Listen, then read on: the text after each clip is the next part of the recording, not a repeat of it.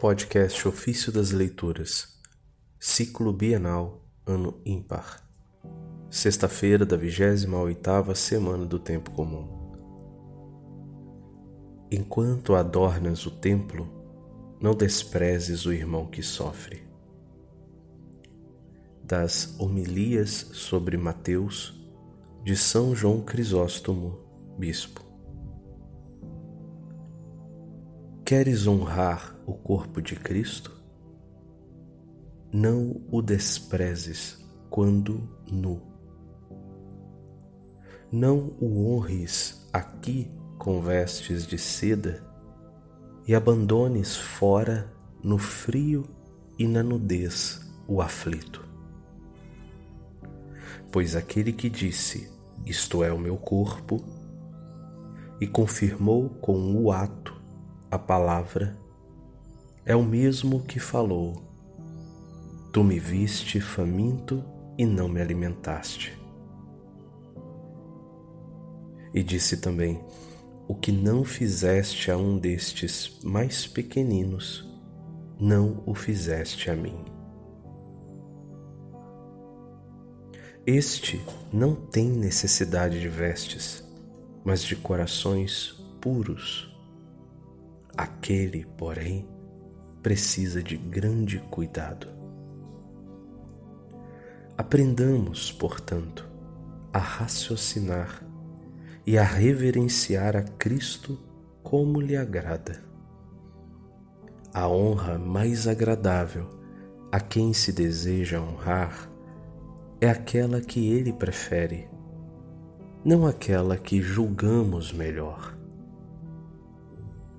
Pedro, por exemplo, julgava honrá-lo, não permitindo lavar-lhe os pés. Mas o que queria não vinha a ser honra, mas exatamente o contrário. Assim, honra-o tu com a honra prescrita em lei, distribuindo tua fortuna com os pobres Deus não precisa de vasos de ouro, mas de almas de ouro. Digo isto não para proibir que haja dádivas, mas que com, mas que com elas e antes delas se deem esmolas. Porque ele aceita aquelas, porém muito mais estas. Daquelas, só quem oferece tem lucro. Destas, também aquele que recebe. Lá, o dom parece ser ocasião de ostentação.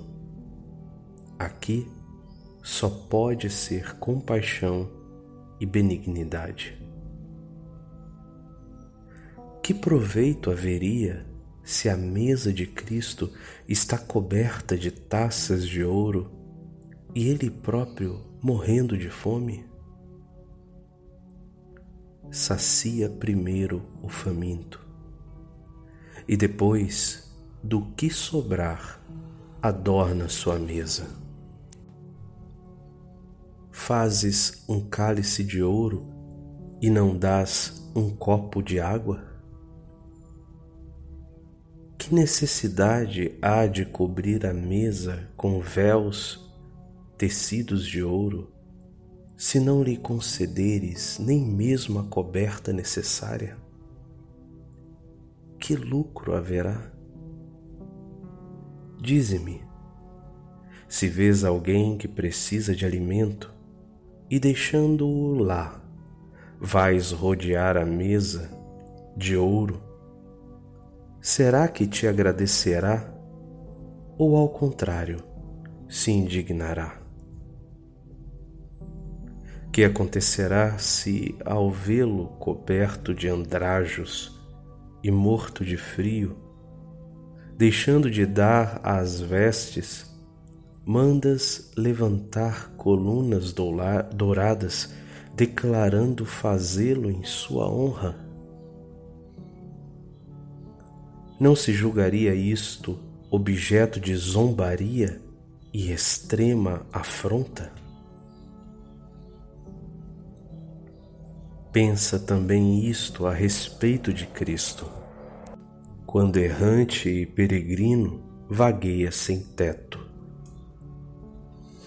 Não o recebes como hóspede, mas ornas o pavimento, as paredes e os capitéis das colunas. Prendes com cadeias de prata as lâmpadas, e a ele, preso em grilhões no cárcere, nem sequer te atreves a vê-lo. Torno a dizer que não proíbo tais adornos, mas que com eles haja também cuidado pelos outros. Ou melhor, exorto a que se faça isto em primeiro lugar. Daquilo, se alguém não o faz, jamais é acusado. Isto, porém, se alguém o negligencia, provoca-lhe a geena e fogo inextinguível, suplício com os demônios. Por conseguinte, enquanto adornas a casa, não desprezes o irmão aflito, pois ele é mais precioso que o templo.